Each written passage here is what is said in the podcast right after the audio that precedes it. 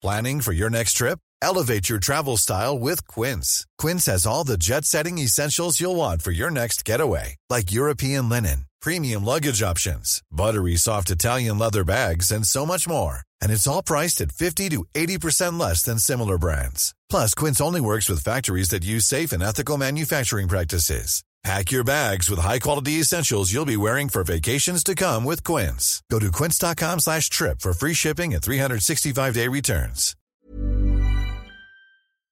Du weißt ja aus eigener Erfahrung, dass immer, wenn ich bei irgendjemandem bin zu Hause, dann frage ich immer, ob es was Süßes gibt.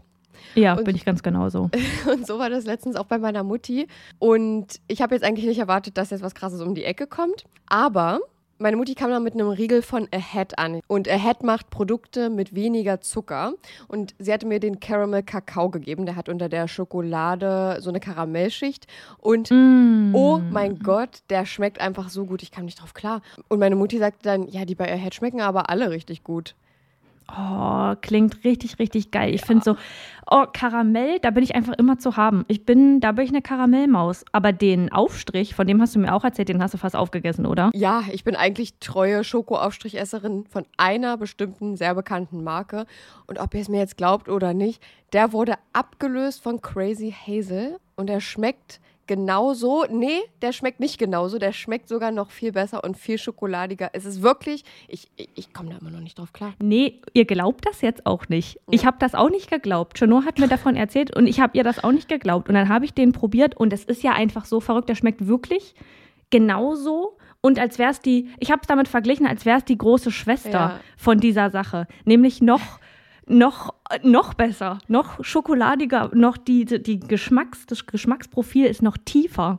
Und ich finde es so verrückt, weil die Produkte von Ahead weniger Zucker haben als die gängigen Marken. So, Ja. und da kommen wir jetzt kurz zum Thema, ihr schaltet jetzt nicht ab. Wir sind Selfcare-Mäuse und die versuchen ihren Körper zu verstehen. Und da geht es auch ein bisschen um Ernährung. Ich als Ernährungssportmaus, die jetzt angefangen hat, ein bisschen laufen zu gehen, musste mit 25 Jahren, so lange hat es gedauert, lernen, dass es nicht immer um Schwarz und Weiß in der Ernährung geht. Es geht nicht um den bösen Zucker und auf der anderen Seite das tolle Gemüse, sondern es geht um Balance. Man muss eine Balance finden, um damit glücklich zu sein und um das auch auf Dauer durchziehen zu können. In gängigen Produkten sind nämlich zum Beispiel 50 Prozent, sehr, sehr häufig 50 Prozent leere Kalorien, also wirklich einfach nur raffinierter Zucker, um das Produkt zu füllen und dich davon in Anführungsstrichen abhängig zu machen. Ahead hatte davon aber auch genug und hat gesagt, nee, komm, wir füllen die 50 Prozent mit guten Dingen, damit die auch irgendwas mit sich bringen. Und da geht es jetzt um Ballaststoffe. Und wer davon noch nicht gehört hat, Ballaststoffe sind die kleinen Helfer, die in eurem Darm auch dafür sorgen, dass da alles ordentlich läuft, neben guten Bakterien. Aber Ballaststoffe füttern die guten Bakterien zum Beispiel eben auch. Und auf Dauer, wenn man darauf achtet und weniger Zucker zum Beispiel isst, mehr Ballaststoffe, dann ist das gut für euren Darm und auch deutlich besser für euren Blutzuckerspiegel, was dann zum Beispiel geringeres Risiko für Herzkrankheiten oder Typ 2 Diabetes gibt. Und jetzt Ernährungsstunde beendet, wir kommen zu den nicen Dingen. Ihr müsst es einfach mal selber ausprobieren, Leute. Wir können jetzt hier so viel erklären, wie wir wollen. Aber eure kleinen Geschmacksknospen da auf der Zunge, die müssen es selbst mal erleben. Und mit unserem Code CRIME bekommt ihr auch noch 10% Rabatt. Der Link ist auch nochmal in der Episodenbeschreibung. Und happy snacking.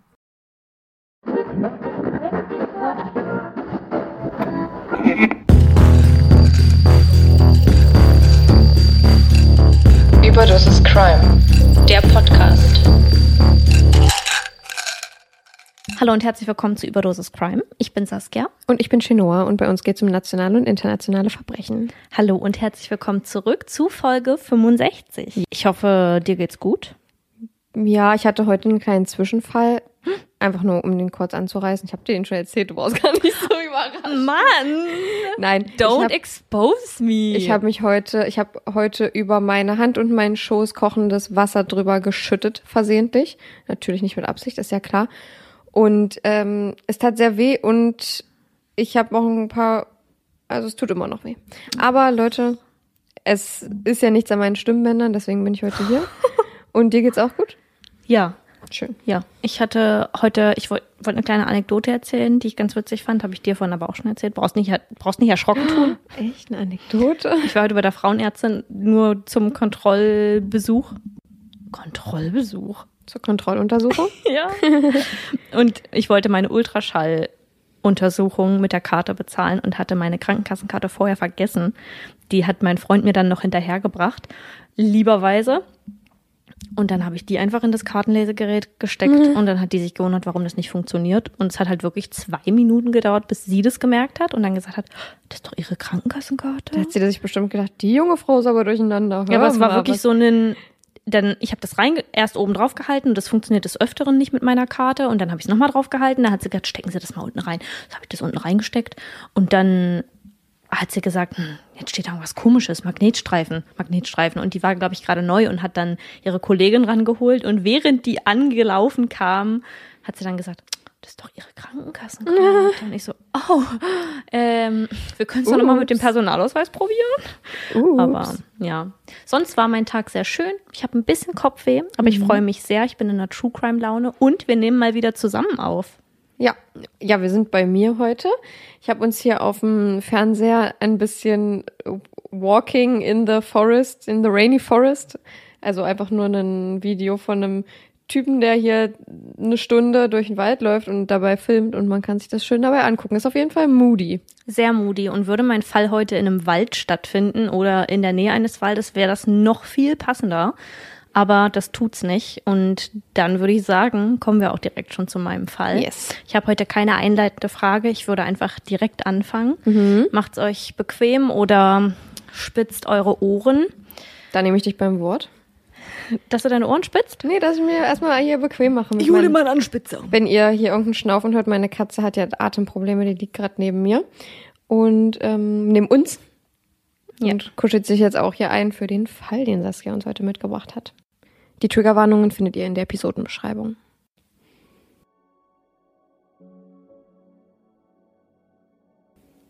Wir haben in einigen unserer Folgen schon des Öfteren von vernachlässigten Kindern, denen Zuneigung, Liebe und Eltern oder solche Personen, die ihnen die Wärme geben, die sie benötigten, fehlten. Doch was, wenn die sogenannte Liebe, ganz große Anführungsstriche, eines Elternteils dazu führt, dass dieses eine sexuelle Beziehung zum eigenen Kind hegt? Was, wenn das Kind nicht weiß, dass dies nicht richtig ist und irgendwann erwachsen wird? Unter anderem sprechen wir heute über einen solchen Fall. Josef Fritzl. Dieser Name sagt uns allen bestimmt etwas. Um diesen Fall soll es heute aber nicht gehen. Dennoch möchte ich ihn etwas gekürzt vorstellen, um zwei Varianten unseres heutigen Oberthemas klarzumachen. Inzest. Auch veraltet Blutschande genannt, bezeichnet den Geschlechtsverkehr eng blutsverwandter Menschen. In Josef Fritzels Fall hingegen handelt es sich um Inzucht. Hierbei geht es nämlich nicht nur um den Geschlechtsverkehr relativ nahe Blutsverwandter, sondern um die Fortpflanzung dieser. Josef Fritzl, zum Zeitpunkt ansässig in Amstetten, Österreich, wo er mit seiner Frau, mit der er sieben Kinder hatte, in einem mehrstöckigen Haus mit Keller lebte, lockte am 28. August 1984 seine 18-jährige Tochter unter einem Vorwand in diesen. Dort betäubte er sie, fesselte sie mit Handschellen in einen als Zelle vorbereiteten Raum. Dieser war nur zu erreichen, indem man fünf weitere Kellerräume durchquerte, ein Regal beiseite schob und zwei hintereinander liegende Türen öffnete. Die fünf Kellerräume hatten eine Höhe von 1,70 Meter und insgesamt eine Fläche von 60 Quadratmetern. Eine Kochnische, ein Waschbecken, eine Dusche, ein WC und ein kleiner Tisch befanden sich in dem Raum, in dem die Tochter nun gefangen war. Fritzl hatte die Tat jahrelang geplant. Nachdem die Tochter für alle anderen seit einem Monat schon verschwunden war, verfasst er einen Brief in ihrem Namen, in dem sie die Familie bat, nicht nach ihr zu suchen, dass sie keinen Kontakt zur Familie wolle. Von nun an würde er seine Tochter immer und immer wieder sexuell missbrauchen. Dabei wird diese siebenmal schwanger. Sie muss die Kinder im Keller gebären. Drei Mädchen und drei Jungen. Sie war mit einem Zwillingspaar schwanger. Eines der Kinder stirbt drei Tage nach der Geburt. Nach Angaben habe Fritzl dieses dann später verbrannt. Drei Kinder lebten unten im Kellerverlies mit ihrer Mutter. Die drei anderen legte Fritzl immer wieder über die Jahre verteilt als Säuglinge an die gleiche Stelle und täuscht damit vor, dass seine, so schien es, davongezogene Tochter sich nicht weiter um ihre Kinder kümmern könne oder wolle und diese ihren eigenen Eltern überließe. 24 Jahre lang missbrauchte er seine Tochter, drohte ihr mit hereinströmendem Gas, das den Kellerraum füllen würde, sobald ihm mal etwas passierte. Erst als eines der Mädchen, mittlerweile 19 Jahre alt, das unten im von ihm gebauten Gefängnis lebt, schwer erkrankt und keine Besserung einzutreten scheint, überredet ihn die Mutter des Kindes, einen Arzt aufzusuchen. Schwer krampfend und bewusstlos wird das Mädchen in das Landesklinikum Mostviertel Amtsstetten eingeliefert. Als Fritzel den Brief seiner entlaufenen Tochter, die das Mädchen ebenfalls damals im Wohnhaus abgelegt haben soll, dem Ärztepersonal überreicht, fallen Ungereimtheiten auf. Außerdem brauchten sie noch mehr Daten zum Krankheitsverlauf der Patientin. Ein Verbrechen gegen die Mutter konnte nicht ausgeschlossen werden, und auch nachdem ein öffentlicher Aufruf an die Mutter, sich bitte zu melden, unbeantwortet bleibt, beginnen die intensiven Ermittlungen im Fall. Eine Woche später holt Fritzel die Kinder und deren Mutter aus dem Verlies und behauptet, dass seine so lang verschwundene Tochter endlich wieder aufgetaucht sei. Elisabeth, wie die mittlerweile 42-jährige Frau, die von ihrem Vater eingesperrt und 24 Lebensjahren beraubt wurde, hieß, sagt nach einiger Überzeugung der Ermittler, dass sie keinen Kontakt mehr zu Josef Fritzel haben müsse, über alles aus. Ein DNA-Test tut den Rest und Fritzel wird im Jahr 2009 wegen Mordes durch Unterlassung, Vergewaltigung, Freiheitsentzug und Inzucht vor Gericht angeklagt und schlussendlich zu lebenslanger Haft mit Einweisung in eine Anstalt für zurechnungsfähige geistig abnorme Rechtsbrecher verurteilt. Im Fall von Josef Fritzl missbrauchte er seine Tochter inzestuös und auf grausame Weise. Doch was, wenn der Inzest freiwillig passiert? Wenn keine Spur von einem gezwungenen Missbrauch zu sehen ist? Darum und noch sehr viel mehr soll es jetzt gehen. Es ist der Abend des 10. Aprils 2008. Tobias N., gerade einmal 26, fährt mit seiner 49 Jahre alten Mutter Michaela G. von Frankfurt aus nach Großerlach bei Stuttgart. Tobias hatte seit mehreren Jahren einen Bekannten, der nun Geburtstag feierte. Und den Tobias gerne so richtig überraschen wolle. Holger kommt ursprünglich aus Schweden und arbeitet als Ingenieur in der Nähe von Stuttgart. Die beiden Bekannten pflegen eine etwas andere, innigere Bekanntschaft. Seit mehreren Jahren wird Tobias Holger für Geld sexuell gefällig. Nach seiner Überraschung für das Geburtstagskind will Tobias Holger töten. Denn schon länger geht dieser ihm mächtig auf die Nerven. Holger ist lästig und hat außerdem 90.000 Euro zu Hause rumzuliegen. Das vermutet Tobias jedenfalls. Und auch wenn Tobias bei Holger zu Hause ist, widert ihn gerade das Haus an. Der Kühlschrankinhalt habe bereits ein Eigenleben entwickelt, so sagt er später. Mhm. Auch nachdem er ihn darauf ansprach und ihn mit den Worten, wenn du willst, dass jemand bei dir bleibt, musst du auch mal sauber machen, unter Druck zu setzen versucht, wurde es nicht besser. Holger habe immer eine Beziehung zu ihm gewollt, aber Tobias selbst wäre ja nicht schwul.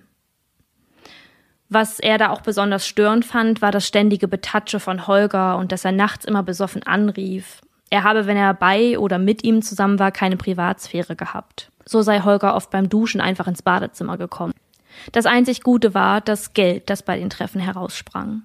200 Euro pro Treffen ließen Tobias immer und immer wieder zum Ingenieur nach Hause fahren, um dem das zu geben, was er wollte.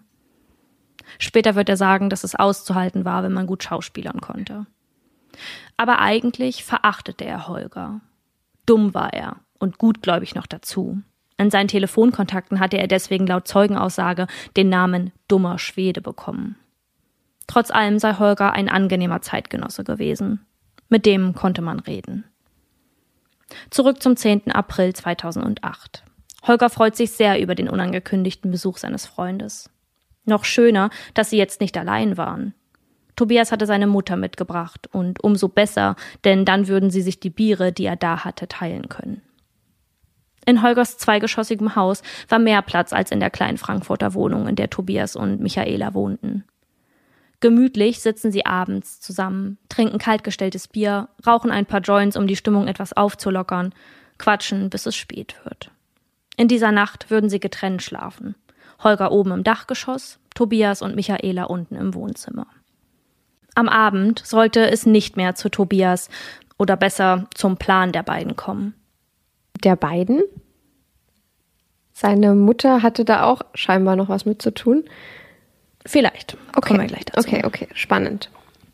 Es ist der 11. April, Holgers Geburtstag.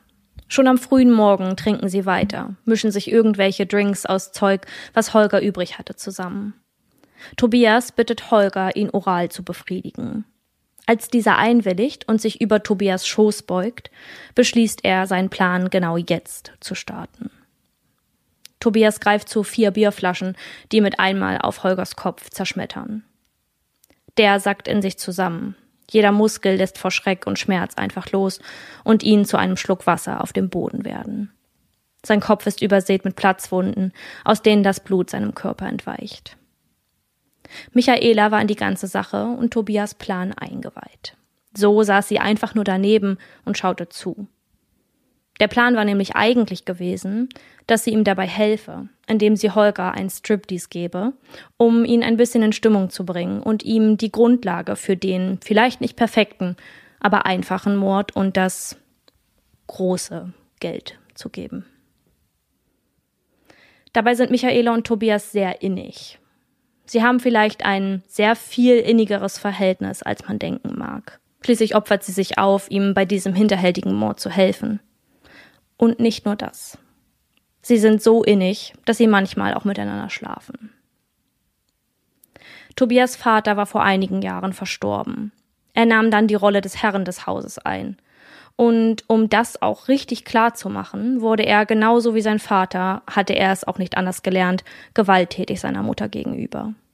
Die beiden hatten nach Aussagen eines Gutachters ein durch und durch kaputtes Verhältnis. Ganz und gar nicht so, wie es für eine Mutter und einen Sohn üblich war. Auch nach dem Tod eines Elternteils, möchte ich dazu sagen. Dabei kam die Gewalttätigkeit in der Familie nicht von irgendwo. Tobias Großvater habe die eigenen Kinder ignoriert und sei emotional total verkrüppelt gewesen. Seine Großmutter sei alkoholkrank und würde mit einer hohen Aggressivität agieren, sagt selbiger Gutachter später aus. Vor mehreren Jahren hatte Tobias mal einen Fahrradunfall, bei dem ihm seine Vorderzähne herausbrachen. Weil sich darum aber nie jemand kümmerte, blieb die Lücke, die seine Eckzähne voneinander trennte, bestehen. Wenn er manchmal nachdenklich wird, kaut er mit einem der Eckzähne auf der Unterlippe herum. Zurück zum Tatort. Achtung, es folgen jetzt detaillierte Beschreibungen des Tathergangs, der blutig und gewaltsam ist. Solltet ihr sowas nicht hören können, dann schaltet jetzt ab, das ist völlig in Ordnung und hört in eine unserer anderen Folgen rein, in denen es auch um spannende Themen und Kriminalfälle geht, die nicht so blutig und schlimm und detailliert sind. Michaela langt in eine der Taschen, die sie mitgebracht hatten, und holt eine Dose CS-Gas heraus. CS-Gas, auch bekannt unter dem Namen Tränengas oder K.O.-Spray, darf in Deutschland tatsächlich gegen Personen in einem Notfall eingesetzt werden. Anders als beim Pfefferspray, das viele Leute bei sich tragen und deutlich stärker ist, welches nicht gegen andere Personen genutzt werden darf. CS-Sprays dürfen ab dem 14. Lebensjahr geführt werden. Finde ich auch voll verrückt. Tobias greift nach der Dose, hält sie direkt vor Holgers Gesicht und sprüht es ihm aus wenigen Zentimetern Entfernung direkt entgegen. Gib mir dein Geld, schreit Tobias ihn an. Holger weiß nicht, wovon er spricht. Hier ist keins, wimmert Holger zurück. Tobias reicht es. Der will ihn doch wohl verarschen. Das Geld muss hier irgendwo sein. Aus der Küche holt er ein Filetiermesser. Er fuchtelt damit gezielt vor Holgers Hals herum, schneidet ihm zweimal über die Kehle. Dann hält er plötzlich eine Schreckschusspistole in der Hand. Kurz zur Schreckschusspistole oder Schreckschusswaffen. Ähm, die werden auch als Gas- oder Signalwaffen bezeichnet. Ich will das nur einmal kurz erklären, weil ich das ähm, vorher auch nicht wusste und immer so dachte, das, das klingt so simpel, Schreckschusswaffe, mhm. so da kann ja nicht viel passieren. Ähm, dazu gehören auch Pistolen und Revolver, die keine Projektile verschießen. Und das Schießen erfolgt dabei durch das Abfeuern von Platz- oder Reizgaspatronen. Mhm. Schreckschusswaffen werden auch in der Pyrotechnik verwendet. So können damit zum Beispiel Leuchtsignalsterne, Pfeifpatronen oder Vogelschreck-Pyroklan-Patronen abgefeuert werden. Dabei sind solche Pistolen aber auch sehr gefährlich und das Zielen aus naher Entfernung kann zu schweren bis hin zu tödlichen Verletzungen führen. Er zielt fünf Zentimeter vom Gesicht seines Opfers genau darauf. Mehrere Male feuert er die Waffe ab. Holger kippt einfach nach hinten, sein Körper fast regungslos. Aber schreien kann er noch, und das tut er, so doll er nur kann. Noch immer versteht er nicht, was Tobias eigentlich erreichen will. Ich höre dich nicht. Ruf mir einen Krankenwagen. Meine Ohren. Willst du mich umbringen? ruft er laut, als er merkt, dass keine Geräusche mehr durch sein linkes Ohr dringen. Sein Trommelfell war geplatzt. Doch Tobias hatte noch nicht genug. Er war wutentbrannt. Vom Opfer zum Täter. Jetzt war er dran. Es scheint, als wäre er in einem Rausch, und das alles wäre erst vorbei, wenn sich seine Wut komplett entladen hatte. Er holt Reinigungsmittel aus der Küche, ein Feuerzeug. Doch der Versuch, sein Opfer lichterloh in Flammen stehen zu sehen, misslingt ihm. Ich als hörende Person des Falls weiß gar nicht, ob man hier von Glück sprechen kann, weil das Verbrennen einer der schlimmsten Tode ist und klar war, er würde eh nicht aufhören, bis Holger jegliches Leben verlassen hatte. Denn was dann folgt, ist jenseits von Gut und Böse. Er legt einen angeschalteten Staubsauger und eine angeschaltete elektrische Heckenschere auf dem Körper seines Opfers ab. Mit einem Eimer Wasser, das er über ihn schüttet, will er einen Stromschlag auslösen. Doch nichts passiert. Tobias wird noch wütender. Holger wimmert, schreit. Er will, dass Tobias aufhört. Todesangst macht sich in Holger breit. Was hier durch seinen Kopf schoss, die minutenlangen Qualen, möchte man sich nicht ausmalen. Mhm. Tobias bekommt von all dem gar nichts mit. Er ist in seinem Film. Und so ein Gefühl hat man auch, wenn man die Details des Falls hört. Es wird grausamer, qualvoller, und wäre es eine Sequenz eines blutigen Horrorfilms, würde man sich fragen, was für eine Person sich so etwas ausdenken konnte. Doch es war kein Film. Holger erlebte all das am eigenen Leib, ohne die Möglichkeit, sich zu wehren oder zu fliehen. Dann greift sein Mörder nach der Heckenschere und geht damit auf das Opfer los. Zuletzt zertrümmert er einen der herumstehenden Stühle auf seinem Kopf. Oh Mehrere Stunden hat Tobias Holger gequält, gefoltert. Und das nicht versehentlich. Er wollte sein Opfer leiden sehen. Tobias hat genug. Das Geld muss ja noch irgendwo sein. Da kommt ihm der Tresor in den Kopf. Holger hatte einen Würfeltresor im Haus. Und wenn sich das Geld im Haus befindet, dann ja wohl darin, dachte Tobias. Währenddessen sucht Michaela nach Wertgegenständen, die den Wert der Beute noch etwas steigen lassen würden. Der 26-Jährige greift nach Holgers Arm und drückt einen der Finger auf das Touchpad, mit dem der Tresor durch den eingespeicherten Fingerabdruck entsichert wird. Doch das System des Tresors springt nicht darauf an. Holgers Finger waren voll mit Blut, da konnte kein Fingerabdruck gelesen werden. Es ist Abend geworden. Nochmal kurzer Reminder, die haben frühs damit angefangen. Tobias hatte endlich von Holger abgelassen. Doch dieser kämpft gerade um sein Leben, atmet die letzten Züge Luft seines Lebens. Tobias schließt ihn oben im Dachgeschoss ein. Den Würfeltresor nimmt er mit ins Wohnzimmer. Im Haus sammelt er alle Handys ein, trennt den Festnetzanschluss. Erreichen sollte Holger niemand mehr. Dass der schon gar nicht mehr in der Lage war, um Hilfe zu bitten, ist ihm scheinbar nicht klar. Und dann macht er sich an den Tresor. Weil das alles nichts nützt, entscheidet er sich, diesen aufzusägen.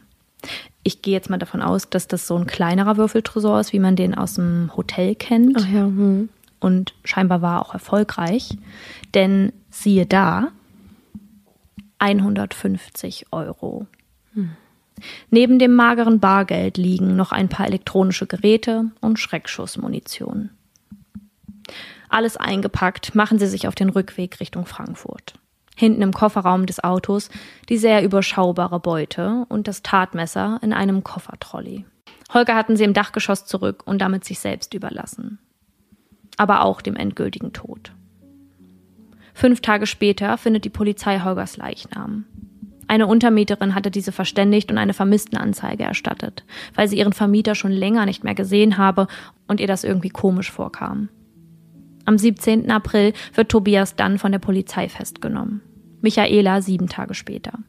Beide sprechen mit den Ermittlern, sehr detailreich und ausführlich sogar, aber beide verhalten sich unterschiedlich. Bei Tobias wirkt es fast so, als wäre er überzeugt von der Richtigkeit der Tat. Holger hätte eigentlich wissen können, dass so etwas nochmal auf ihn zukommt.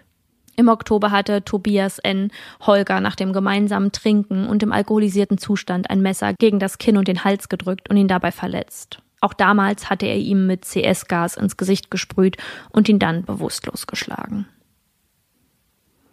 Er habe dann alle Handys, Ausweise und die Hausschlüssel mitgenommen und sich dann in der Frankfurter Wohnung versteckt. Es sei nur nicht zur Anzeige durch Holger gekommen, weil er ihm seine Sachen rechtzeitig zurückgebracht habe. Auf die Frage einer Journalistin, warum er Holger nicht einfach nur die Augen verbunden hätte, um dann ungestört den Tresor plündern zu können, sondern ihn stundenlang folterte und dann tötete, antwortet Tobias nicht. Im Gegenteil. Er guckt verdutzt, schweigt, ganz als hätte er das noch gar nicht in Erwägung gezogen. Mhm. Als ein psychologischer Gutachter Tobias N. und auch seine Mutter Michaela G. einschätzen, gibt es nicht wirklich viele Überraschungen. Vieles passt zusammen.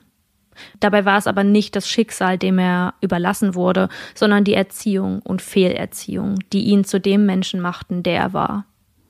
Wenn er einmal eine Antwort auf eine Frage nicht kannte oder keine Ahnung hatte, was die Person gegenüber hören wollen würde, lächelte er leicht und verhalten. Dann zuckten seine Mundwinkel etwas. Ganz so, als würde er gleich loslachen müssen und es nicht mehr lange zurückhalten können. Der Gutachter schreibt ihm im Verfahren eine schwer gestörte Persönlichkeit mit einem hohen Gefährlichkeitspotenzial zu. Tobias Voraussetzungen einer normalen Persönlichkeitsentwicklung waren wirklich schwierig und unzureichend. Die Großmutter immer alkoholisiert, nur am Rumschreien, der Vater ein prügelnder Kerl, der nichts von Gefühlen, geschweige denn positiver Zuneigung wissen wollte. Die einzige Zuneigung, die Tobias bekam, war die seiner Mutter. Wann der Inzest anfing, ist mir in meiner Recherche nicht klar geworden. Was aber klar ist, Michaela versuchte Tobias als Ersatzperson für die fehlende körperliche Nähe zu sehen, die sie durch den Tod ihres Mannes erfuhr. Dabei kann ich mir jetzt persönlich aber nicht vorstellen, dass der Vater zuvor liebevoll mit seiner Ehefrau umgegangen war, bei der Gewalt, die ihm von jeglicher Seite zugesprochen wird. Hm. Es war also eine rein körperliche Befriedigung, die ihr fehlte und die sie sich fehlerhaft und ausnutzenderweise bei ihrem eigenen Sohn holte der es vielleicht auch nicht besser wusste. Hm. War Tobias während der Tat endlich froh, die Rollen tauschen zu können? Wie vorhin schon gesagt, vom Opfer zum Täter und selbst einmal die Macht zu verspüren?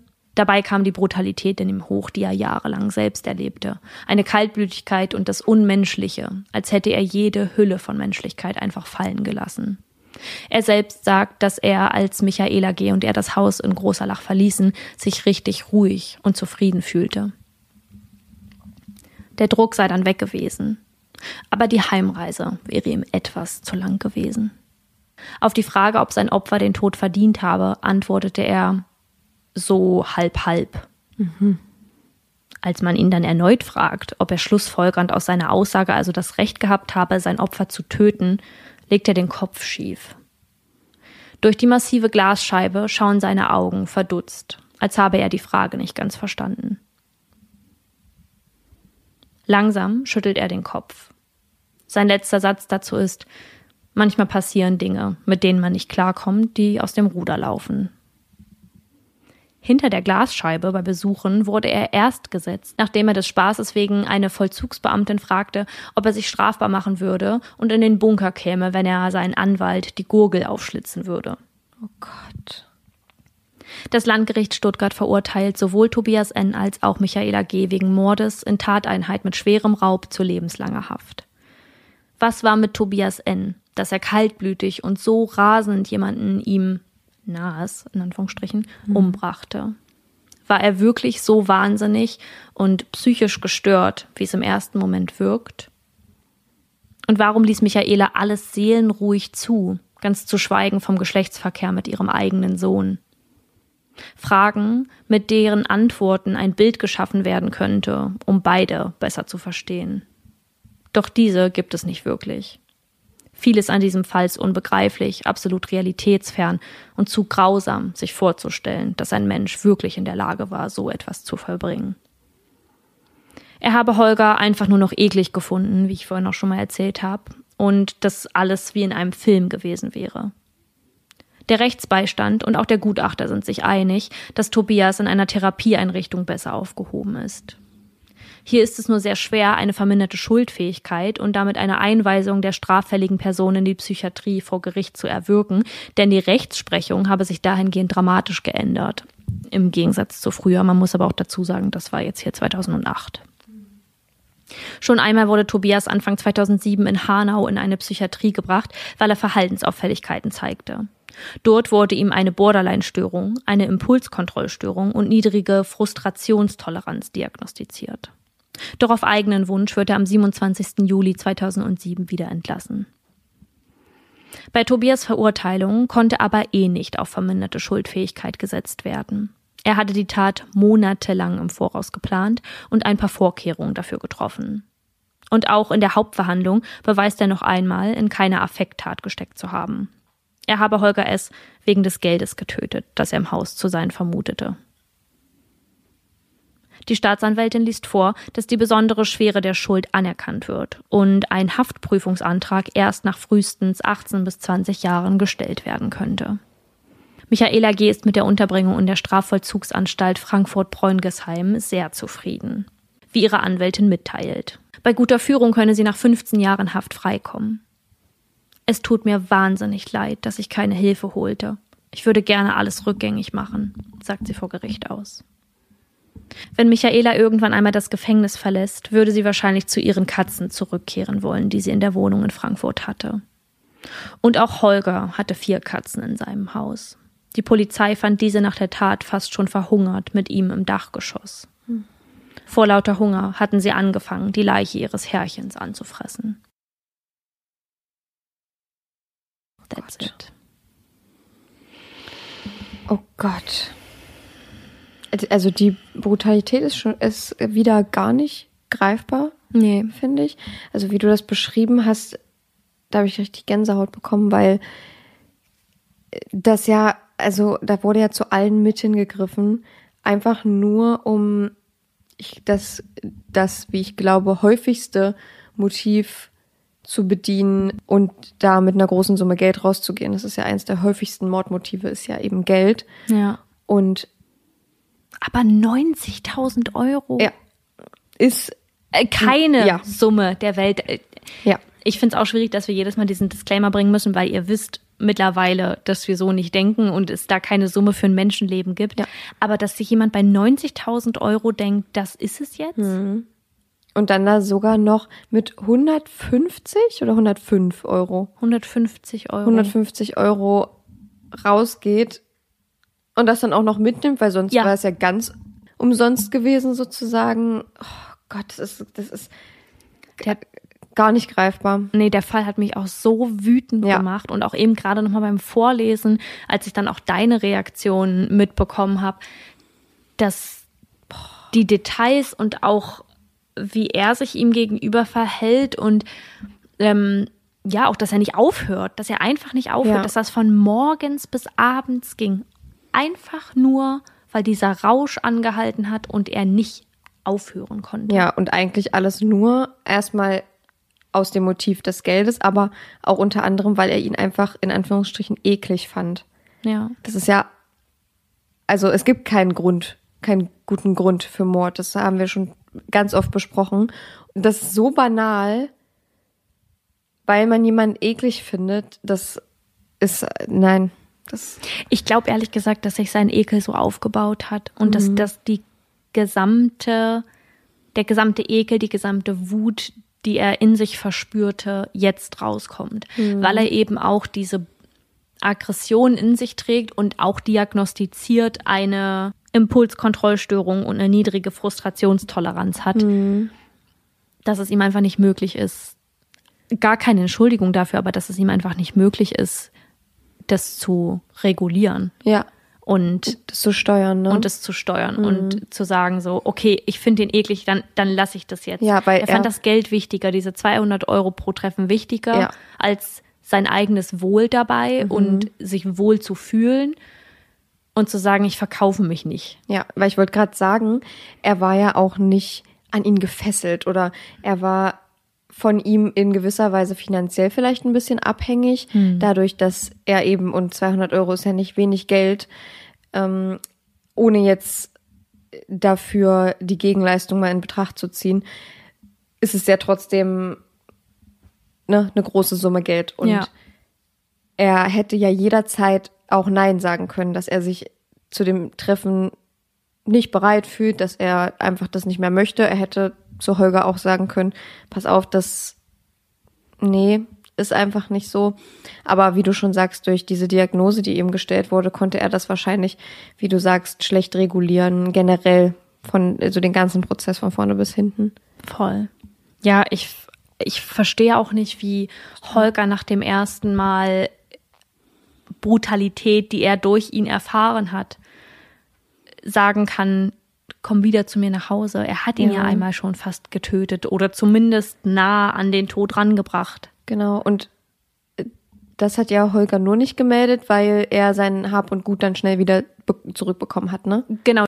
Ich vermute mal, dass die sich dann dazwischen nicht mehr gesehen haben und er da einfach nochmal vorbeispaziert ist. Und umso komischer ist es natürlich für den Holger und umso schlimmer fühlt sich die Situation gerade für mich an. Der Gedanke, dass die da überraschend auftauchen und Holger sich schon so denkt, was will der hier? Ah, er wusste, dass er Geburtstag hat und hat ihn mit seiner Mutter als weiteren Gast überraschen wollen. Also jedenfalls wollte, sollte es so aussehen. Ja. Und dann war die Mutter aber eingeweiht und hat bei dem Mord geholfen bzw. unterstützt. Ja. Krass.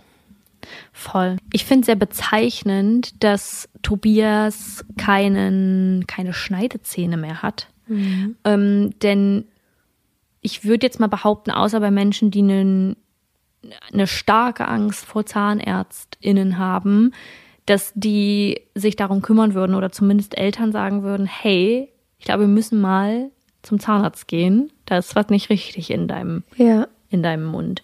Und dass das dabei blieb und er das einfach so ja, dabei belassen hat, finde ich sehr bezeichnend dafür, wer sich wie um ihn gekümmert hat. Nämlich eigentlich nicht, da hat sich keiner gesorgt. Da hat niemand gesagt, hey, wir müssen mal zum Arzt. Ja.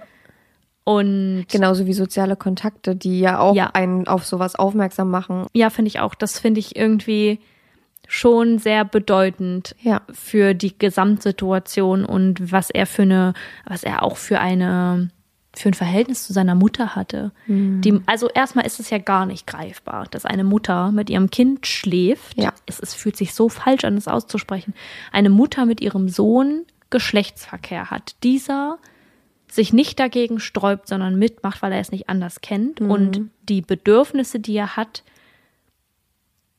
dadurch befriedigt bekommt und vermutlich auch keine anderen sozialen Kontakte hat, sodass es gar keine Option in seinem Kopf ist, dass andere Menschen dafür zuständig sind und nicht die Eltern. Ja, weil er wahrscheinlich auch keine anderen sozialen Kontakte braucht, Ja. weil er ja alles und wirklich alles von seiner Mutter bekommt.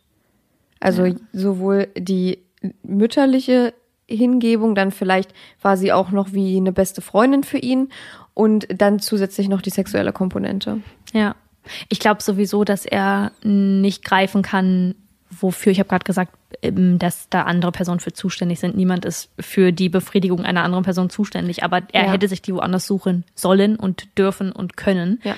Und dass das aber in seinem Kopf gar keine Option ist, nicht vorhanden, weil es so ist, wie du sagst, so er wen brauchte er noch, wenn er all das von seiner Mutter bekam? Da weiß ich halt nicht, inwiefern diese hingebungsvolle Mutterliebe dabei war. Das kann ich mir da jetzt nicht so vorstellen. Auch von dem, was man gehört hat, wie der Vater mit ihm umging. Und da finde ich auch, dass man merkt, dass er keine anderen Bezugspersonen hat und die Mutter das schon sehr ausnutzt. Und sie ja als erwachsene Person eigentlich weiß, dass es nicht richtig ist. Und dann auch noch den einzigen sozialen Kontakt, den er außerhalb der Beziehung von mit seiner Mutter hat, zu töten in Zusammenarbeit mit der Mutter, ist irgendwie total suspekt.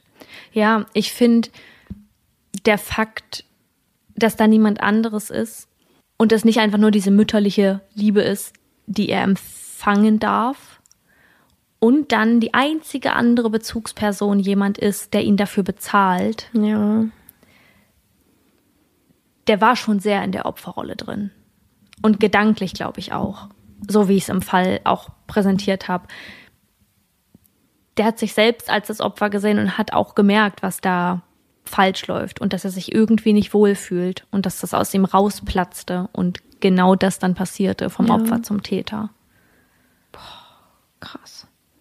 Wenn man so drüber nachdenkt, was er alles gemacht hat, wie er vorgegangen ist, obwohl der Holger wahrscheinlich keine schlechten Intentionen bei ihm hatte, Ja. außer ihm Geld anzubieten für sexuelle Handlungen. Ja. Und er selbst, also Tobias, sagt ja, er sei nicht schwul. Ja.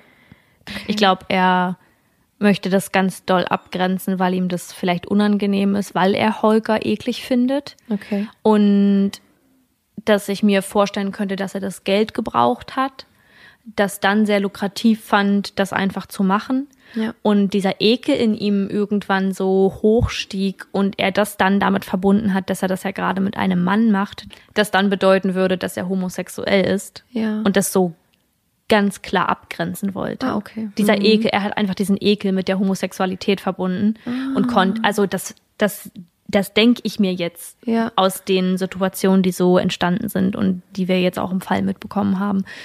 Das könnte ich mir vorstellen, dass er das, dass er eins und eins zusammenzählt und dann sich denkt, der Ekel, der ist so schlimm für mich, das kann ja dann, das kann ja dann nicht sein. Also dann, das, das Ja. bin ich nicht. Das habe ich nur wegen des Geldes gemacht. Verstehe, und ich ja. bin nicht homosexuell.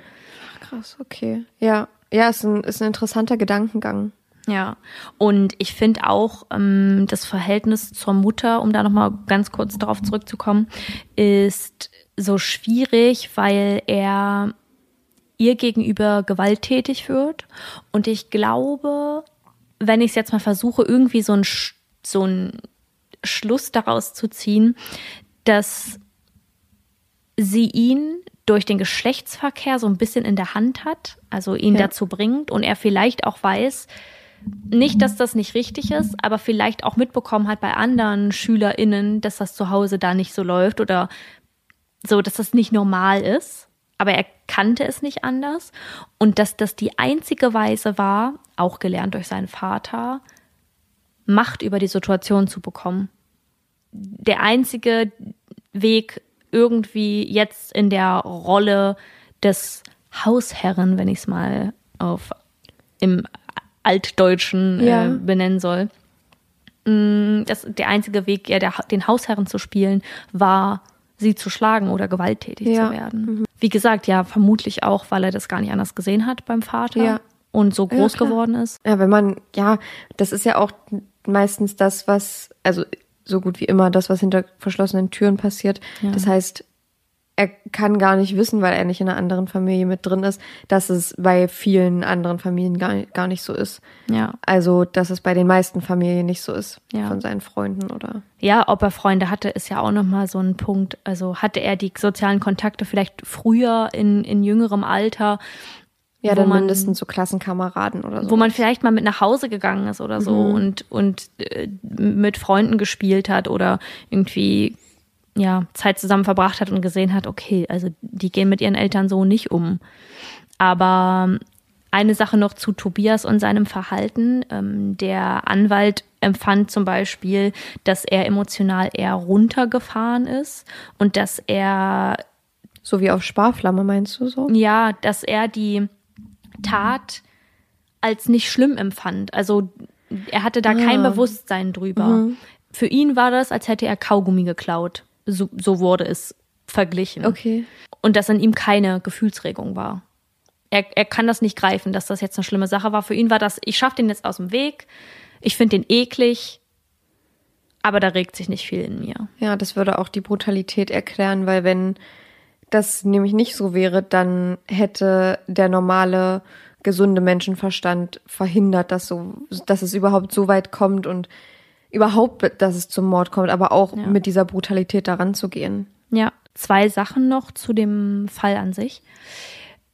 Einmal, warum wurde die Tat nicht am Abend begangen, sondern am nächsten Morgen? Und da geht man davon aus, dass sie sich einfach noch mal ausschlafen wollten. Und bei, mit dem Wissen, was Holger auch erwartete. Ich glaube nicht, dass Tobias wusste, was er alles machen wird, sondern dass eine sehr Spontane Sache. war. spontane Sache war von, das funktioniert nicht, das funktioniert nicht. Der Typ soll endlich sterben und dabei am besten so doll wie möglich gequält werden. Gott, ja. Wenn man das jetzt weiß, dann denke ich mir so, ja, ich glaube, dass der im Unterbewusstsein schon gewusst hat, dass da einiges auf Holger zukommen wird. Der wollte den nicht einfach töten und abhauen mit dem Geld. Ja. Das war kein, ich würde behaupten, das war kein Raubmord. Ja. der hat sich gedacht, geil, das Geld. Aber der wollte seine Wut und all seine Aggression und diesen Ekel, den er so aufgebaut hat, einfach auslassen an ihm. Ja, ja, das Geld war wahrscheinlich die Motivation. Aber als er dann gemerkt hat, dass das gerade, dass dieses sich auslassen an Holger mit den brutalen Taten, dass ihm das irgendwie Genugtuung verschafft, vielleicht für die Zeit davor, dass er dann den Entschluss gefasst hat, immer weiterzumachen und das noch auszunutzen, solange Ja. er das noch machen kann. Und das ist so eine ganz schlimme Vorstellung. Ja, voll. Oh Gott. Die letzte Sache dazu ist eigentlich der Punkt, warum hat da niemand eingegriffen und warum hat davon niemand mitbekommen? Die Mutter, die nicht eingegriffen hat und einfach daneben saß. Wovon du meinst jetzt Von von, der Tat von an der sich. Tat an sich, okay. vom Mord, von der langen Folterung, Hm. ähm, die Holger erleben musste. Die Mutter saß einfach daneben, Michaela G. Aber was ist denn mit Nachbarn? Hm. Also die Nachbarin meldet ihn ein paar Tage später als vermisst, weil sie ihn länger nicht gesehen hat. Aber hören konnte ihn niemand. Und wenn er so laut geschrien hat, ich, also ich, ich finde es nicht komisch, aber ich denke mir so, krass, dass das echt niemand mitbekommen ja. hat.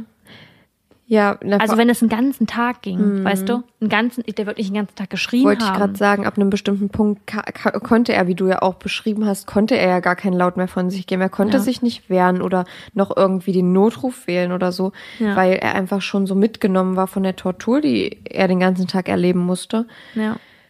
Aber das finde ich tatsächlich auch ein bisschen bedenkenswert. Ich denke jetzt nicht, dass das mutwillig irgendwie passiert ist, dass da gesagt hat, oh, das ist irgendwie komisch. Ja. Weil ich weiß nicht, wie du das empfindest. Manchmal höre ich ganz oft Sachen draußen passieren oder Schreie ähm, oder sowas oder so Dinge, die sich für mich anhören wie Schüsse. Und ich habe gerade jetzt durch den Podcast und dadurch, dass ich mich ja auch viel für wahre Verbrechen interessiere, wäre ja auch überraschend, wenn nicht, habe ich jetzt mir die Angewohnheit angeeignet und das mache ich gar nicht bewusst, sondern ich mache das einfach, ich gucke auf die Uhr, wie spät es ist. Echt? Ja. Und das wahrscheinlich aus dem Grund, ich habe mir das mal versucht herzuleiten, weil ich das nicht, nicht so bewusst mache. Aber wenn ich eine Sache helfen kann in der möglichen Ermittlung oder so, dann wenigstens genau den Zeitpunkt zu nennen. Ja. Und also wirklich, vielleicht habe ich es am Anfang mal bewusst gemacht und seitdem das so adaptiert. Aber auch wenn, also ich würde immer hellhörig werden, wenn in meiner Umgebung irgendwas passiert Ja. jedenfalls alles, was mit Geräuschen zu tun hat oder so, Ja. dann werde ich schon hellhörig und dann gucke ich eben auf die Uhr, weil ich mir denke, wenn ich später befragt werde und ich kann wenigstens die genaue Uhrzeit nennen, vielleicht hilft das jemandem. Voll. Aber ja, und deswegen finde ich das so verblüffend, dass, dass das irgendwie da gar nicht aufgefallen ist, weil er hat ja diese, diese Heckenschere auch, oder was das war, Ja, diese elektrische Heckenschere. Heckenschere, auch angestellt. Die Heckenschere, die Schreckschusswaffe, Ja, stimmt. Das ist die Schreie, das, das unbekannte Auto vor der Tür. ja die Schreckschusswaffe ist ja schon an sich super laut. Die Ja. ist ja einfach dazu da, um laut zu sein. Ja. Heftig. Ja, und also ich weiß jetzt nicht, in was für einer Umgebung er gelebt hat, ob das, ob da die Haus Häuser wirklich nah aneinander standen. Aber selbst wenn, und ich habe schon mal in einem Haus gewohnt, wo das nicht, wo die Wände nicht direkt aneinander waren und man hört trotzdem ziemlich viel. Also würde ich behaupten. Ja. Und ich find's wirklich ein bisschen bedenkenswert. Aber ja, vielleicht wurde sich dabei, also es, nicht jeder denkt ja so wie wir, so, das kann, es kann jetzt was Schlimmes gewesen sein. Es gibt ja viele Menschen, die einfach das dann so denken, hm, was war denn das jetzt? Ja. Aber gut, wenn es einen ganzen Tag geht und das kommt immer mal wieder öfter vor, dann ist es schon ein bisschen auffällig. Aber wie gesagt, vielleicht war auch niemand zu Hause, man weiß es ja nicht. Ja, ich, das wollte ich noch sagen, das mit der Uhrzeit, das ähm, kann, ich, kann ich sehr gut verstehen. Das mache ich nicht so häufig. Es ist schon ein paar Mal vorgekommen, dass ich bei uns zu Hause auch sowas wie Schüsse gehört habe draußen und so dachte, okay, hast du das jetzt auch gehört? Und dann auch auf die Uhrzeit geguckt habe, aber weniger, weil ich denke, helfen zu können. Jetzt vielleicht auch ein bisschen egoistisch und mehr, weil ich denke, wenn ich davon was in den Nachrichten lese und da eine Uhrzeit angegeben ist, dann weiß ich, das war das. Das könnte das sein. Das könnte das gewesen sein. Aber was ich mache, ist sehr, sehr oft Kennzeichen merken. Echt? Das mache ich, also das mache ich nie. Also wenn mir irgendeine Situation komisch vorkommt, irgendwer komisch fährt oder so. Also jemand nicht regelmäßig, wenn jemand komisch fährt und ich auch mit auf der Straße bin, aber eine, wenn so eine ganz suspekte Situation war oder es fährt ein Auto irgendwie zu langsam an mir vorbei, Okay, dann würde ich vielleicht auch gucken. Ja. dann, dann merke ich mir manchmal ein Kennzeichen. Aber auch nicht so oft. Also es kommt nicht so oft vor, glaube ich, wie du dir eher Uhrzeiten anguckst, wenn du ein Geräusch hörst zum ja, Beispiel. ich merke mir so, äh, ich merke mir so Kennzeichen eher aus egoistischen Gründen. Da, da, das ist das bei mir. Wenn ich zum Beispiel neben einem Auto parke und ich sehe, boah, das ist schon ganz schön eng hier. Ja. Wer weiß, ob der da denn gut rauskommt, dann merke ich mir das Kennzeichen oder schreibe es mir sogar irgendwie in die Notizen oder so. Ja. Falls dann irgendwie mal was sein sollte mit meinem Auto. Ähm, aber das ist auch sehr interessant, ja, stimmt. Ja. Ja, damit würde ich den Fall abschließen. Ich fand die Recherche sehr spannend und wie gesagt, er hat mich ultra wütend gemacht, fassungslos und gar nicht greifbar. Wir sind jetzt nicht mehr auf den Josef Fritzl-Fall eingegangen, Ja. weil ich glaube, dass den A sehr viele Menschen kennen. Ja. Und das wäre ein Fall gewesen, den ich gerne mal gemacht hätte, weil ich ihn spannend finde und absolut grausam. In Anführungsstrichen schön, dass sie da wieder rausgekommen sind, die Kinder und auch die Tochter. Aber ich glaube, dass der von sehr vielen Podcasts schon aufgegriffen wurde, sehr ausführlich mit vielen Informationen. Also schaut da gern vorbei. Ich denke nicht, dass wir den zu irgendeinem Zeitpunkt machen werden. Nee. Es gibt viele andere Fälle, die auch unsere Aufmerksamkeit verdient haben und es auch verdient haben, darüber gesprochen zu werden. Und genau deswegen sind wir da nicht weiter drauf eingegangen. Ich wollte das nur einmal anführen als Vergleich und als extremen Vergleich zu dem, was man jetzt hatte, nämlich einer, einem, zwei Komplizen sozusagen, die Mutter und Kind sind, miteinander schlafen und auf der anderen extremen Seite der Vater, der die Tochter komplett ausnutzt, sie in den Keller sperrt, für 24 Jahre nicht rauslässt. Ich war auch noch mal, ich glaube, das ist so nicht greifbar, als ich recherchiert habe für den Teil und dann noch mal gelesen habe, dass die Tochter, als sie ins Krankenhaus kam, 19 war. 19 Jahre. Mhm. Also quasi sein Enkelkind, quasi seine Tochter. Oder Ja, ja, ja. genau. Ja, das finde ich auch voll verrückt, weil ich habe immer, ich habe ein kleines Problem jetzt, also mir zum Beispiel Menschenmassen oder Jahreszeiten bildlich oder zu, zu verbildlichen in meinem Kopf. Ja. Aber bei Jahreszahlen habe ich gar kein Gefühl. Ich denke immer so, ich bin jetzt 24, wir Ja. sind jetzt 24. Aber es ist trotzdem nicht greifbar, weil man sich an seine ersten Lebensjahre ja gar nicht erinnert, also quasi auch gar nicht das Gefühl dafür haben ka- kann, wie lang 24 Jahre sind. Ja. Wir sind jetzt schon sehr lange auf dieser Erde, Ja. ne? aber es ist trotzdem unvorstellbar, 24 Jahre. Ja. Und wenn das Kind, was in dieser Gefangenschaft geboren wird, dann auch schon volljährig ist Ja. und dort unten mit lebt, das geht über meine Vorstellungskraft einfach hinaus. Voll. Ja, da war ich auch sehr erschrocken drüber, weil das einfach so eine Zeitspanne ist, die die da unten leben mussten mit, die Kinder mussten sich das mit anschauen, was mit ihrer Mutter passiert. Ja. Ja, deswegen haben wir den auch nicht nochmal aufgegriffen, weil den schon sehr viele Podcasts ähm, einmal behandelt haben. Schaut da also gern rein. Da werdet ihr Ja. bestimmt irgendwas Gutes finden. Ähm, und ja, das war auf jeden Fall der Fall für diese Woche. Und ich bin gespannt, was übernächste Woche bei Chanors Fall passiert. Ich habe schon meinen Fall, ich, ich habe schon über meinen Fall recherchiert und ich habe ihn schon vor einer Weile gefunden und ich bin sehr gespannt. Ich fand es sehr, sehr spannend, mir darüber ein paar Sachen anzugucken. Also ja, stay tuned, Leute. Stay tuned, schaltet übernächste Woche wieder ein. Aber bevor wir die Folge abschließen und hier Ritzeratze Wir, Ende machen, Wir lassen euch ja jetzt hier nicht auf Turkey mit unseren, wir lassen euch jetzt nicht hängen. Wir lassen euch nicht hängen. mit unseren Favoriten. Da kommen wir zu unseren mörderisch guten Faves.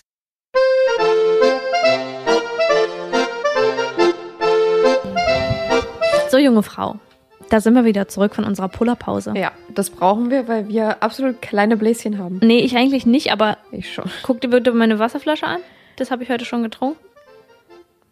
Naja, das ist deine erste Flasche. Das sind zwei Liter. Ja, dann hast du jetzt ein Liter und 200 Milliliter getrunken. Ein Liter? Ey, perfekt. Ja, ist richtig. Echt? Ja, siehst du, weil ich ein Auge dafür habe. Da, das kann ich dann wieder. Ein Menschenmassen Auge, kann aber ich, keine Blase. Menschenmassen kann ich mir nicht vorstellen. Aber wenn jeder mir einen Euro geben würde, Finde ich auch gut. dann Ist auch so gar nicht materiali materialistisch Nee, gedacht. es geht einfach darum, sich das vorzustellen. Nee, kapitalistisch. So, hast du einen Favoriten? ich schau mal in meine Favoritennotizen. Lass mich mal kurz überlegen. Ich hab was. Warte. Ja, ich habe jetzt auch was. Okay. Ich habe eine Netflix-Serie. Surprise, surprise. Leute, ihr wisst doch, ich bin, ich bin doch eine kleine Maus für so spannende Sachen, ein bisschen gruselige Sachen. Und da kann ich euch die Serie Red Rose empfehlen. Das ist eine Serie, da geht es um eine bestimmte App namens Red Rose. Und hätte, ich jetzt hätte ich jetzt wirklich nicht gedacht. nee, Bei dem Namen hätte ich an eine Affäre gedacht, oder? so. Ah, okay. Nee, ne, so, für sowas bin ich ja nicht. Hm. Aber ich habe den Trailer geguckt und dachte, das hat so ein bisschen, es kommt mir bekannt vor von schon mal anderen Filmen oder ein paar Real-Life-Stories. Ist das eine Dating-App? Nein, Hm. es ist keine Dating-App. Das ist so eine App, die sich scheinbar am Anfang dafür interessiert, wie es dir mal so geht und so. Okay. Und dann geht aber auch schnell los, schreibe drei Wünsche mit einem Lippenstift auf einen Spiegel. Und dann wünschen sich manche eben, ich wünsche mir, dass mein, meine verstorbene Mutter wiederkommt oder so. Gott. Und dann passieren ganz gruselige Sachen. Und die ersten zehn Minuten der ersten Folge waren so spannend. Aber guckt einfach mal rein, guckt euch einfach mal den Trailer an. Es ist wirklich sehr spannend. Es sind acht Folgen. Und Mhm. ich war eigentlich durchgehend eigentlich mit dabei. Also ich habe jetzt mich nicht Hast irgendwo unterhalten gefühlt? Genau, ich habe mich jetzt nicht irgendwo ausgeklingt. Ich muss echt sagen, ich fand es wirklich super. Cool. Und ich hatte es relativ schnell durch. Ich hatte letzte Woche zwei Tage frei und habe da so ein bisschen geguckt, aber hauptsächlich so gegen Abend, weil das ist dann auch immer richtig schön. Ja, Moody's. Ja. Und Gerade solche Serien. es ist einfach, es ist einfach spannend für alle, die, ja, wenn man Serien empfiehlt oder Filme, dann sagen einige immer, hä, aber ich fand das jetzt gar nicht spannend. Ich fand es sehr spannend und es ist einfach eine Empfehlung von mir. Ich würde einfach mal die hier so rausschicken an die Leute. Schick die mal raus. Und guckt euch einfach den Trailer an, wenn es euch nicht gefällt, dann lasst es. Aber ich fand es wirklich spannend und mich hat Klingt schon lange, gut. ja, mich hat schon lange eine Serie nicht mehr so, ich will jetzt nicht sagen gefesselt, aber dass ich so dran geblieben bin und nicht so mein Handy unbedingt zur Hand nehmen musste. Ja. Das hatte ich bei der Serie und das ähm, finde ich sehr schön. Ich muss kurz eine Unterkategorie einführen, weil wir es jetzt gerade von Serie hatten. Trash Talk. Wie finden wir Make Love, Fake Love? Ich habe die ersten drei Folgen geguckt und ich fand's bisher ganz cool. Ja. Aber ich glaube, zum Schluss wird's erst richtig spicy. Also, ich glaube, das ist ja noch nicht ganz fertig jetzt, die Serie. Nee. Und ich konnte, es- ganz kurz, ich konnte es nicht glauben, als du geschrieben hast bei Instagram in deiner Story, dass du das jetzt anfängst und ich mir so dachte, Ja, habt ihr das, schon ist die ganze Zeit die geguckt? erste Serie, die erste Trash-TV-Serie, die ich vor Chanur geguckt Mhm. habe und auch schon bis zum Ende, so dass wir, ich habe gedacht, die ist schon länger draußen. Mhm. Und dann wollten wir den einen Tag weiter gucken. Wir haben das dann irgendwie zum Mittag oder zum Abendbrot geschaut. Und dann sagt mein Freund so, das ist die letzte Folge. Da, das, jetzt, jetzt gucken wir, gucken wir wöchentlich. Und ich dachte so, nee, das kann jetzt nicht sein. Vor allem, weil wir irgendwie vor ein paar Tagen oder vor so einer Woche oder so erst, ähm, what the fuck? Oh mein Gott, Leute, hier meine Stehlampe ist gerade einmal aus und einmal angegangen. Was ist denn hier los? Wenn sich etwas im Raum befindet, macht das Licht noch einmal aus. Hör auf mit sowas. Gleich geht es wieder los. Ich dass es gleich flackert. Ich bin hier so schnell Das kann, weg. das kann theoretisch gar nicht sein, dass es flackert. Aber gut. Also, Praktisch kann es nicht sein. theoretisch auch nicht. Theoretisch kann es nicht sein und praktisch Naja. könnte es sein, wenn hier ein Geist wäre. Stimmt. Ähm, nee, aber das, ja, da haben wir dann, haben wir das dann, haben, ja, jetzt sind wir auf dem neuesten Stand und wir hatten Are You the One vor einer Woche oder so erst komplett durchgeguckt. Genau, das war ja dann das Ende. Genau. Und ähm, war ich super traurig und jetzt dachte ich so, ich, wir haben jetzt, wir haben Puffer, aber nee, siebte Folge oder so. Es ist, es wird sehr spicy. Ich folge ähm, der Lu Luisa, die dort mit ihrem Freund drin ist, der Luisa. Ich folge ihr schon ein bisschen länger und habe ein bisschen was in ihrer Story mitbekommen, was mich absolut geschockt hat. Ich folge ja leider Gottes auch Promi Flash und da und leider Gottes nicht, weil das mein guilty pleasure ist, sondern weil es mich immer spoilert. Und ich schaff's ja nie, das immer direkt zu gucken. ja. Ganz unabhängig von seinen Taten. Wie finden wir den Freund von Luisa? Ich finde ihn nicht so gut. Nee. Nein.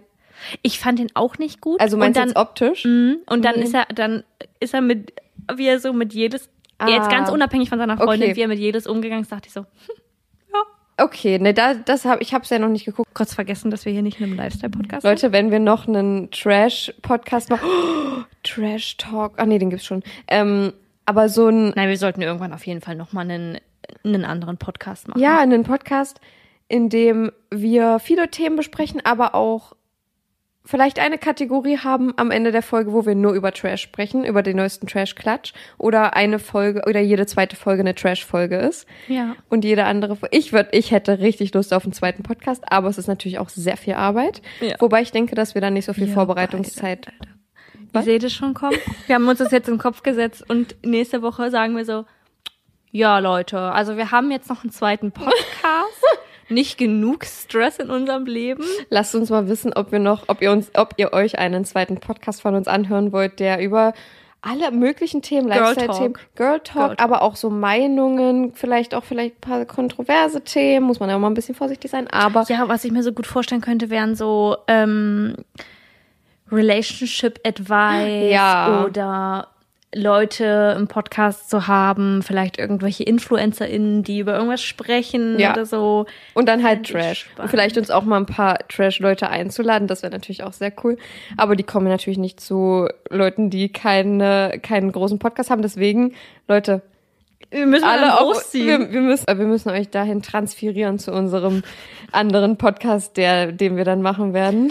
Also Schreibt uns. schreibt uns Traumdenken. Schließen wir das Thema ab. Trash Talk ist vorbei. Serie finde ich gut, schaue ich mir auf jeden Fall an. Ja. Klingt sehr spannend. Klingt sehr spannend. Und deine andere Serie, die ich schon wieder vergessen habe, wie die heißt, will ich mir eigentlich auch angucken. Und jedes Mal, wenn ich vorm Fernseher sit- sitze und denke, so, was gucke ich jetzt, fällt mir das einfach nicht ein. Aber du wolltest doch erst das Buch lesen, oder? Ja, Zu Terminal. ja, das stimmt. Stimmt. Und da, jetzt weiß ich wieder nicht, welchen Favoriten ich nehmen soll. Ja, Erst hatte ich keinen und jetzt habe ich vier gefühlt. Jetzt hast du vier und ich weiß, dass Saskia alle nennen wird. ja, mach ruhig, aber halt dich bitte kurz hier, weil, ne, ist ja nicht Saskia Show. Ist ja nicht Saskia Show. Nee, ist auch, ist auch richtig so. Also, erster Oh Gott, die Favorit. Leute denken, eh, das ist unser du Humor, mich okay, ja. Leute? Ja, das, ich habe schon nur das Blick dabei gesehen und, und wusste, wie ich es meint. Das ist hier nicht die Saskia Show. Ist ja auch richtig. Finde ich übrigens schön, dass du dich selbst als dein Profilbild da hast. Ja, natürlich hast du dich nicht selber als Profil. Ich habe eine Bowlingkugel. Also doch, schon mich selbst. Alles gar keine wir Bowlingkugel, sind ist schon eine wieder albern. Wir sind albern. Weiter. Das darf man hier nicht, ne? Ähm, so, also, Favorit Nummer eins, ein Walking Pad. Ihr werdet mich jetzt Hast alle auslachen. Ja. Ich habe das schon seit mehreren Tagen und bin die letzten Tage immer 12.000 Schritte gelaufen. Uh. Äh, außer heute. Heute bin ich dann hier bei meinen Eltern noch eine Runde spazieren gegangen. Ich habe ein Walking Pad, für alle, die nicht wissen, was es ist. Das ist ein Laufband, was man unter den höhenverstellbaren Schreibtisch legt, um mehr Schritte am Tag zu sammeln. Denn ich arbeite im Homeoffice und bin selbstständig und habe wenig Zeit für viele Dinge und muss halt multitasken und da gehört auch meine Bewegung dazu und bei mir ist das große Problem. Das ist jetzt wirklich mal Serious Talk. Ich hatte früher eine Essstörung, kann man es schon nennen. Ich habe das nie diagnostiziert bekommen, weil ich damit nie zum Arzt gegangen bin. Ich habe da dann auch irgendwann selbst rausgefunden. Darum soll es gar nicht gehen. Ich habe noch ein sehr verschobenes Denken, was Kalorien angeht. Und jetzt gar nicht unbedingt beim Essen, aber gerade wenn ich Sport mache, dass ich denke, boah, ich muss eigentlich mehr verbrennen, damit sich das richtig lohnt. Und das Schöne, was dadurch passiert ist, ich habe das Ding erst seit einer Woche, aber ich konnte jetzt schon feststellen, und ich habe mehrere Male die Woche Sport gemacht letzte Woche, deswegen habe ich das bei allen drei Malen gemerkt. Ich bin tagsüber gelaufen und habe halt nachmittags Sport gemacht, aber wenn ich dann eine Runde Pilates gemacht habe, dann hat mich das nicht interessiert, wie viele Kilokalorien ich dabei verbrannt Mm. habe, weil darum ging's nicht. Ja. Also mir ging es darum, dass ich mich bewege und genug verbrenne, um mich einfach normal ernähren zu können und nicht zuzunehmen. Denn das ist passiert in der letzten Zeit, weil ich mich so wenig bewegt habe und normal gegessen habe ähm, und vielleicht auch übermäßig Süßigkeiten gegessen habe. So, ne? Aber ich möchte halt eine Balance schaffen und habe dann gedacht, so, dann läufst du jetzt einfach, hast mehr Bewegung im Alltag und dann kann ich Sport machen mit dem Gedanken, meinen Körper zu bewegen, meine Muskeln zu fühlen, meinen Körper irgendwie zu spüren, aber nicht um irgendwelche Kalorien zu verbrennen. Und das hat so gut getan. Also kann ich wirklich empfehlen, wenn ihr im Homeoffice arbeitet. Ich sehe das jetzt richtig oft ähm, in Fashion-Posts auf Reels. Echt? Ja, wo die ähm, Leute so wie so auf so einem Laufsteg laufen. Ich finde die Videos richtig cool. Ich sehe das richtig oft bei diesen That Girl Videos, wenn die dann halt ihr Ja. Laufband unter den Schreibtisch Ja, finde ich. Ich finde es auch cool. Ich, hätte ich einen höhenverstellbaren, dann würde ich mir so einen, glaube ich, auch holen. Ich laufe da halt bei 3,5 Kilometer pro Stunde. Das ist echt nicht viel. Das ist eine sehr langsame Mhm. Spazierweise. Aber dann laufe ich da halt zwei Stunden und dann habe ich meine 10.000 Schritte. Ja, und man merkt die Zeit gar nicht so krass. Nee, gar nicht. Ich habe halt recherchiert letzte Woche und bin dabei gelaufen. Und für alle, die sehr schnell die Aufmerksamkeit für Dinge verlieren und auch schnell ans Handy gehen, ist es super, weil du kannst dich nicht konzentrieren. Du, du, wenn du am Computer bist und währenddessen noch irgendwas machst und dann auch noch läufst, dann kannst du nicht nebenher auch noch daran denken, dass du jetzt mal auf Instagram scrollen willst. Ja, stimmt. Meine Katze bäckt hier gerade schon wieder einen, einen Pizzateig. Pizza. Du weißt auch gar nicht, wohin mit deinem Bein, ne? weil Nee. deine Katzen dich richtig belagern. Aber ich möchte das mal filmen, damit ich euch das mal in die Story packen kann, wie sie hier rum tan ta tanzt. Hey, los. Ich habe auch noch nie so eine enthusiastische Bäckerin gesehen. Ja, die kleine. Wie so eine kleine Omi. Ja, siehst du mal aus wie eine Omi? nicht. Stimmi jetzt. Äh, Favorit Nummer zwei und dann machen wir hier Schluss. Die anderen, falls mir die Nummer einfallen, nenne ich die beim nächsten Mal. Oder schreibst du sie dir auf? Oder genau. ich schreibe sie mir auf. Ist ein Thriller. Ich war in einem, wie man es bei BookTok nennt, Reading Slump. Habe ich herausgefunden, dass man es so nennt. Hast du rausgefunden? Ähm, ich hatte das Gefühl, alles, was ich angefangen habe zu lesen, jedes Buch war einfach für ein Hintern. Äh, Hat mich gar nicht gecatcht, ist nichts bei passiert. Und das waren alles Bücher, die ich mir au, die ich mir gekauft habe, weil ich auf TikTok ein Video gesehen habe, wo eine ähnliche Bücher wie Verity von Ja. Colleen Hoover empfohlen hat. Und dann habe ich mir die gekauft. Das waren, glaube ich, drei oder vier Stück, aber als E-Books, dann sind die auch ein bisschen günstiger. Das war nix. Das war nix und ich weiß nicht, ob es daran lag, dass ich einfach nicht so richtig drin war. Und jetzt habe ich ein Buch gefunden, das ist so spannend und hatte einen Plot-Twist. Das gibt's nicht. Die erste Hälfte ist nicht gespoilert, weil das. Magst du vielleicht sagen, wie das Buch heißt? Äh, warte. The Last Mrs. Parrish. Ja, und ich muss echt sagen, das sagt mir was. Warum sagt Ja? mir das was? Ja, Das sollte mal verfilmt werden als Serie, hat aber nicht stattgefunden. schade. Ist sehr spannend. Es geht, ich reiße es nur kurz an, Spoiler nicht. Es geht um eine Frau, die eine neue beste Freundin findet oder haben möchte und strategisch an die ganze Sache rangeht. Sehe ich mich. Aber auf so eine gruselige Art und Weise. Aha, Und die uh. beiden verbindet der Tod ihrer Schwestern. Also jede der beiden Frauen hatte eine Schwester, die verstorben ist an einer Krankheit und es war die gleiche Krankheit. Oh, ja. Und diese Frau, die sie sich da gesucht hat als beste Freundin, hat eine Organisation gegründet für die für diese Krankheit, also um äh, Ressourcen zu finden, das noch ein bisschen mehr zu erforschen und anderen zu helfen und andere Betroffene zu finden. Und sie will aber eigentlich gar nicht eine beste Freundin haben, sondern den Mann dieser Frau. Spoiler Alert, in Anführungsstrichen, aber kein wirklicher Spoiler Alert, weil man kann es sich eigentlich denken. Sie bekommt diesen Mann. Oh, okay. Und dann kommt ein richtig großer Plot-Twist. Und die erste Hälfte des Buches ist aus der Sicht der Amber, also die, die sich dann diese beste Freundin sucht und den Mann haben möchte, geschrieben. Und die andere Hälfte aus der Sicht der Ehefrau dieses Mannes. Und ich glaube, das Größte, was sie unterscheidet, ist eigentlich ihr Wohlstand. Also die Frau und ihr Mann sind super reich und die Amber ist ich würde mal sagen, sie verdient normal. Sie ähm, am Ende des Monats ist nicht immer so viel Geld über und sie muss sich da erst so ein bisschen in diese Welt finden. Aber die versucht sich ja total zu verstellen. Und das ist so spannend, Ich lese es, wie gesagt, auf Englisch. Ich weiß jetzt gerade nicht, was der deutsche Titel ist. Ich suche den nochmal raus und ich schmeiß das ja dann eh in meine Favoriten. Dann Ja. könnt ihr das nochmal sehen. Aber kann ich sehr empfehlen. Ist auf jeden Fall ein gutes Buch. Ähm, hat auch eine gute Länge. Ich glaube so 350 Seiten oder so. Das geht.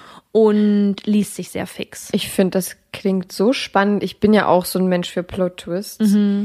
Und ich liebe wirklich, ich bin ja nicht so die Lesemaus, aber ich liebe alles, was, was Plot-Twists hat. Deswegen, vielleicht muss ich mir das auch mal genehmigen. Mach das mal. Also das ist wirklich ein Buch. Ich weiß nicht, wie es auf Deutsch ist, aber ich könnte mir vorstellen, dass es trotzdem super spannend ist. Ich würde es, glaube ich, auch auf Englisch lesen. Oder so zum Beispiel, ja, genau. Und dann, dann, hey, bei mir gibt's eigentlich keine Bücher ohne Plot-Twists, weil, oder die ich gerne lese, wenn die keinen Plot-Twist haben, weil ich das einfach brauche, um so den bei der Thrill. Hälfte diese Spannung zu haben. Und ich hatte das auch in der Story schon mal gesagt, dass ich finde, dass so, so Bücher, die erst bei der Hälfte oder nach der Hälfte anfangen spannend zu werden, finde ich einfach blöd. Ja.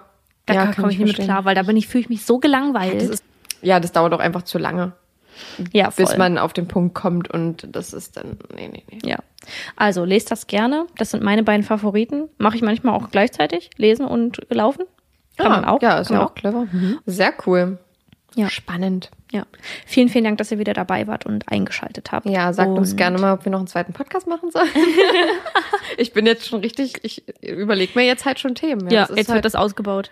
das, Die Idee wird ausgebaut. ja, also, aber nur wenn ihr alle hört, Leute. Ja, Sonst- brauchen wir hier nicht anfangen, wenn Sonst hier niemand brauchen wir dabei das nicht ist. machen. Nein, Spaß. Schreibt uns aber trotzdem mal. Ich würde sagen, der Podcast wäre dann schon eher für die Community als ähm, klar auch aus Spaß und weil wir einfach viel quatschen können. Ja. Aber ich glaube, vor allem für den Austausch mit der Community, weil wir das im Podcast hier beim True Crime nicht so machen können. Ja.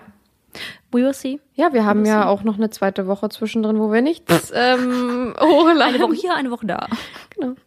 Ja, Leute, wir wünschen euch auf jeden Fall eine schöne Woche, einen schönen Tag oder eine schöne Nacht, wann auch immer ihr den Podcast hier hört. Ich hoffe ja nicht zum Einschlafen.